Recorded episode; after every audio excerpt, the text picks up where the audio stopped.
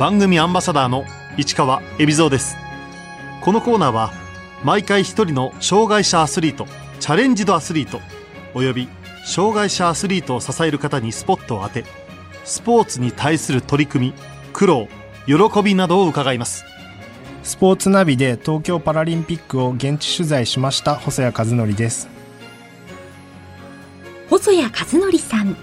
1986年千葉県生まれの35歳2016年スポーツ好きが高じて営業の仕事から転職スポーツ総合サイトを運営するスポーツナビに入社しましたバスケットボール、サッカーをメインに担当する傍ら、並行してパラスポーツ全般を担当、東京パラリンピックの取材も行いました。今回は記者の目から見たパラスポーツ、パラリンピックについてお話を伺います。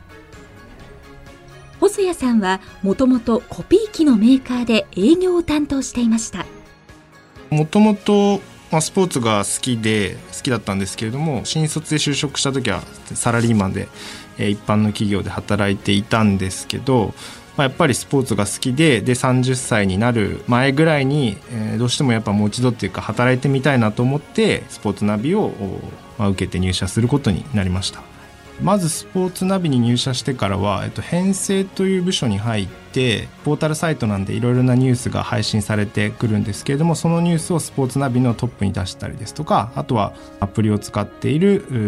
ユーザーに、えー、プッシュ通知で届けたりする記事を選んだりとかそういう部署で仕事をしましたメインの競技ですけれども編成の時には基本的に全般を扱う部署なので特にこれっていうところはないんですけどもその後編成から編集的な役割に移動して、その時には、えっと、バスケットやサッカーを、まあ、メインに担当していました。2020年から本格的にパラスポーツを担当するようになった細谷さんよく取材した競技は一番多かったのは車椅子バスケットボールですかね。大会の前も取材に行きましたしもともとバスケットを担当してたっていうところもあって、えーまあ、そこから車椅子バスケットはすんなり取材はできました。あとはバドミントンですとかフェンシングとかも、はい、取材はしてました。東京パラリンピックも現場で取材を行いました。今大会で特に印象に残ったことは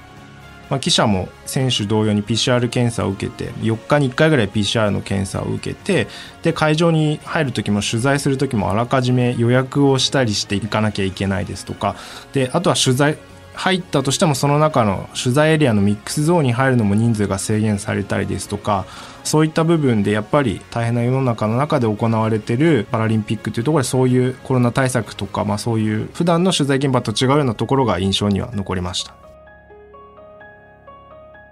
今回のパラリンピックはオリンピック同様一部の競技を除いて原則無観客での開催となりました。や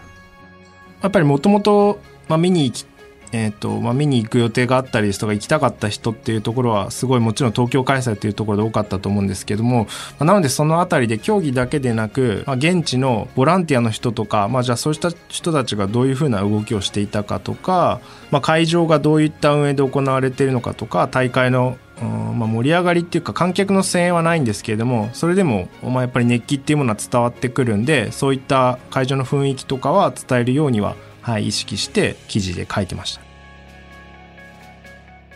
開催期間中ネット上でのパラリンピックの記事への関心度はどうだったんでしょうか？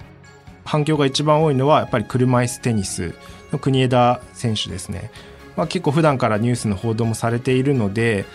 パラスポーツでもあるし、まあ、一つのスポーツとして認識している人も多いと思います。なので一つ抜けてるじゃないですけど車椅子テニスはまず圧倒的に多かったです。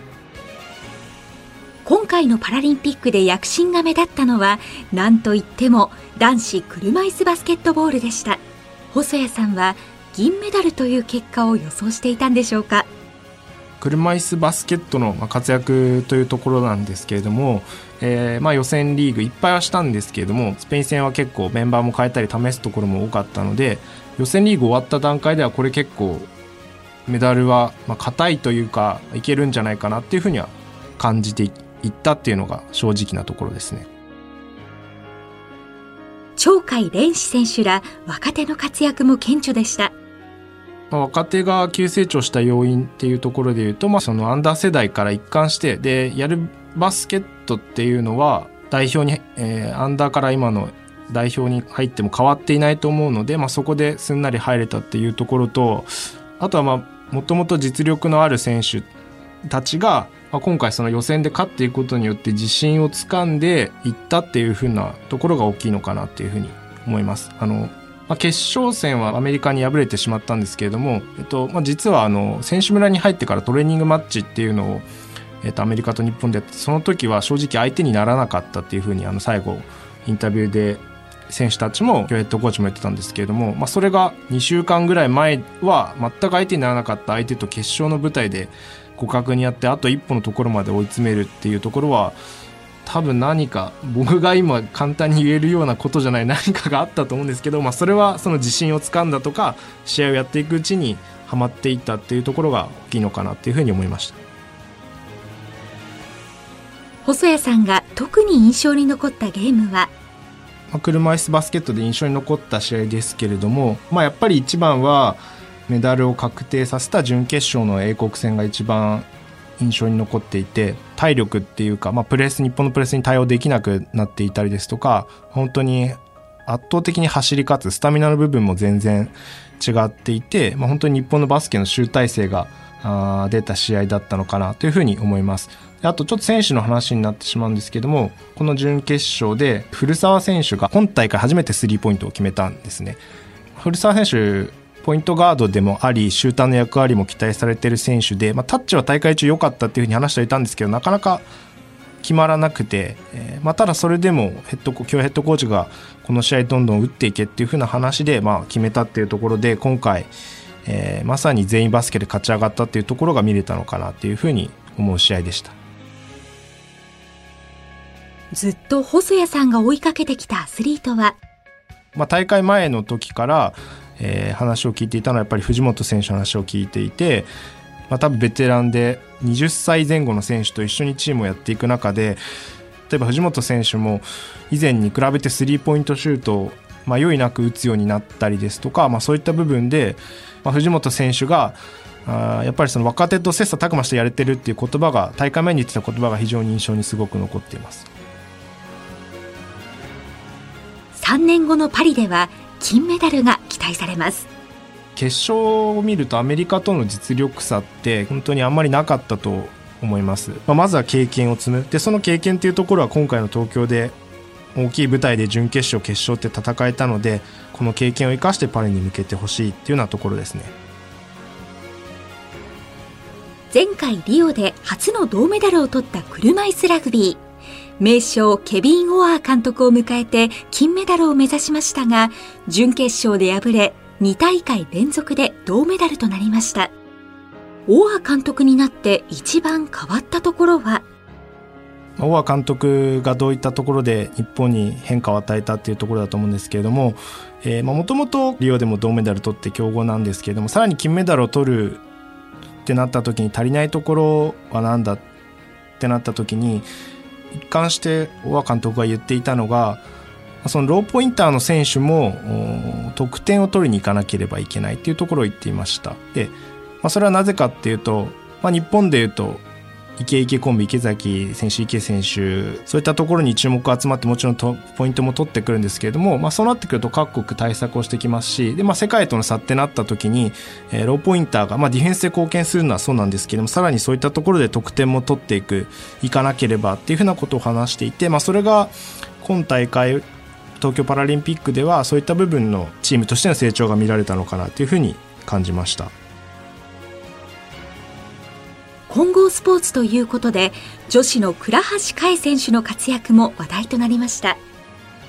倉橋選手で感じたことなんですけどもやっぱり持ち点が低い選手の中でしかも女性ででそんな中で海外の体の大きいポイントの高い選手につくっていうところで、あ、普通だ、普通って言い方わかんないですけど、普通だったら多分恐怖心とか戸惑いがあると思うんですけども、やっぱり彼女の一番の強みって、そこを恐れずに行くっていうところだと思うんですね。で、それが取材とかで話をしてても、まあなんか逆に言うと、そういうことを聞くとえなんでそうなんですかね？何とも思わないですみたいなその良くも悪くも本当に気にせず相手に当たっていける。それがやっぱりそのプレーが取材からも感じれました。やっぱり常に明るいっていうのは彼女の性格からだと思うんですけれどももともと結構病院とかで車椅子の生活の中ぶつかっていったり病院でぶつかっていくってたあれですけど車椅子を激しく動かすのが好きだったけどやっぱりそういうところって普段の生活だと注意されちゃう部分が多くてでもそんな中車椅子ラグビーに出会ってそれではその動きが称賛されるっていうところでやっぱり本当に楽しいっていうのがよく言葉から聞かれてぶつかっていくことが楽しい、まあ、そういった部分で自分の楽しいことができているところがああいう笑顔ですとか明るいところにつながっているのかなっていうふうな感じはします。その他細谷さんが注目した選手は？イケイケコンビですとか、えーまあ、そういったハイポインターで得点に絡む選手以外のところでいうと注目の選手は和歌山選手はすごい大会を通じていい活躍をしていたと思いますローポインターの選手なんですけれどもディフェンスが中心になってくるんですけれども相手のハイポインターをうまく抑えたりしてしっかりプレスをかけてしっかり自分の役割をこなしていました得点したりパス出したりっていうような選手に目が行きがちなんですけれどもまあ、そこからじゃあなんでこの選手は出ている出場して役割を与えられてるんだっていうところを見るとすごい見る幅も広がるのかなと思います。東京パラリンピック。今回細谷さんが特に印象に残った競技は？バドミントンで杉野明子選手の取材を中心にしていました。パラリンピックでのバドミントンっていうのは今回東京大会から採用された種目なんですけれども主に障害の度合いとかによっていろいろあるんですけど大きく分けると車椅子と立位に分かれます。で、杉野選手は左手に障害があって、動かすことはできるんですけど、細かな動きができない。まただ右手は普通に動かせて、本当にプレーを見ると、普通に健常者のバドミントンと変わらぬような迫力で見れる。なのでまあパラスポーツとしてもそうなんですけども、本当にスポーツとしてバドミントンは単純に見て面白い競技だなっていうふうに感じて、まあ、ルールも同じなので見てる方もすんなり楽しめるのかなっていうふうに感じました。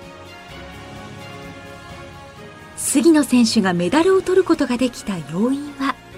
もともと杉野選手実力はあって世界選手権とかでも活躍結果を残している選手だったんですけれどもちょっと大きい怪我をしてでしばらく離れていた時期があったんですね。その大怪我を乗り越えて、まあ、どうやってコンディションを上げていくかっていうところで、まあ、しっかりリハビリをしてそこから五輪に合わせてこれたところが大きかったのかなというふうに思います。で、あと、まあ、今回シングルスとミックス、混合ダブルスで両方で銅メダルを取ったんですけれども、混合ダブルスもペアを大会の直前で変える決断をしていて、まあ、なかなかペアを変えて正直、あの、お互い一緒に練習する機会があんまりなかった。で、実際大会に出てぶっつけ本番とか、まあ、そんな中、お互い個人個人でできることをやり合っていて、っていう風な話を聞いて、まあ、それがうまく噛み合って、まあ、銅メダルという結果になったのかなというふうに感じました。素顔の杉野選手はどんな人なんでしょうか？杉野選手はもう明るくてハキハキ元気な人ですねまあ、大会終わった後にパラリンピック終わった後にヤフーの社内の放送で、まあ、社内の人たちに向けて一言みたいな機会もあったんですけどもそこで、まあ、社長から今何かしてほしいことありますかって言った時にあの検索とエンジンっていうヤフーのキャラのぬいぐるみが欲しいっていうような本当に明るい感じの、はい、方ですね。今回細谷さんは車椅子フェンシングも取材しました。えっと、車椅子フェンシングの加納俊太郎選手も取材をさせていただいて加納選手がパラリンピックフェンシングで出るっていうきっかけが結構、まあ、面白いというとあれですけれども東京パラリンピックの開催が決まった時にパラリンピックに出たいってなってでその時にもともと剣道をやっていたので同じ剣を扱うフェンシングでパラリンピックを狙おうっていうふうに決めた。でその時に自分で車椅子フェンシング協会に電話をして決めたっていう話があってそういったところからも実際競技未経験から本当に電話をしてやって、まあ、メダルは取れなかったんですけども出場まで行ったっていうところにすごいストーリー性を感じて取材をしていました。加納選手は結構とぼけて本音を隠す隠す選手で今回もまあ、金メダルを狙うって本人は言っていた中でメダル獲得にいかなくて悔しい部分があったと思うので言葉の行間を読むじゃないですけど裏腹にすごい燃えているところが伝わってきて、はい、すごくそういった部分で今後も活躍が期待できる選手だなっていうふうに感じました。東京パラリンピックが終わりこれがゴールになってはいけないが関係者の合言葉です。関心をさらに高めていくためには例えば今のままで言うと車椅子バスケ銀メダル取ってパラスポーツで迫力があって面白いで終わっちゃってたと思うんですけれどもじゃあこの後もうちょっと踏み込んで持ち点性があってじゃあこういうメンバーでやりくりをしてで実は大会から大会の間には選手の持ち点が変わったりとかしてメンバーが組めなくなるんだとかそういう細かい部分ですとかストーリーもあるのでまずはそのパラスポーツのスポーツとしての面白さを伝えた後細かい部分を伝えていければなというふうに思います。あとは関係者の方々もじゃあこの後はどうやって発信していくんだっけっていうところを、まあ、その協会ですとかそちら側も考えていくっていうことが大事なのかなというふうに思います。パラスポーツに関わったことで細谷さんはスポーツジャーナリストとして変化は？大会期間中に取材した宮崎さんというパラリンピックを追いかけてるライターの言葉を借りるとスポーツの本質はパラリンピックのが見えるっていうふうに言ってたんですね。どういうことかっていうと、まあ、もちろんスポーツもそれぞれまあ、選手の身体能力ですとかいろんな体格とかが違うと思うし役割も違うんですけれども、まあ、さらにパラリンピックってそれが顕著に出ていて例えば障害一つとってもじゃあ右手が生まれつきない選手でもじゃあその長さによって肘まであるのかとかその先もうちょっとあるのかとかによってバラ体のバランスも変わってくるのでそのトレーニング方法が全員全く違うんですね。なので、普通のスポーツでもそうなんですけど、まあ、例えば普通のスポーツだったらある程度確立された指導法があって指導者がいてそのもとにやっていくでまあ書店に行っても、まあ、例えば一般の人が書店に行ってもじゃあそのスポーツの学び方の本とかいろいろあると思うんですけどもそれがパラリンピックの選手って、まあ、通用しないというかいや俺はこの動きできないよとかそういうところは顕著にあるのでまずその変わったっていうかアスリートとしての見方としてはこんだけ研究して取り組んでる個人個人が全く違うアプローチしてるのがすごいなっていうふうに感じたっていうところがあります。スポーツとしての競技性と選手のストーリー。その配分は永遠の課題です。結構選手個人個人によってもバックグラウンドをあんまり報じてほしくないっていう人もいれば、まあ、そこを結構むしろそこから自分がやってきたこともちゃんと言ってほしいっていうところがあってまずそこの選手の気持ちをまずちゃんと理解するっていうことが大事だと思うんですけども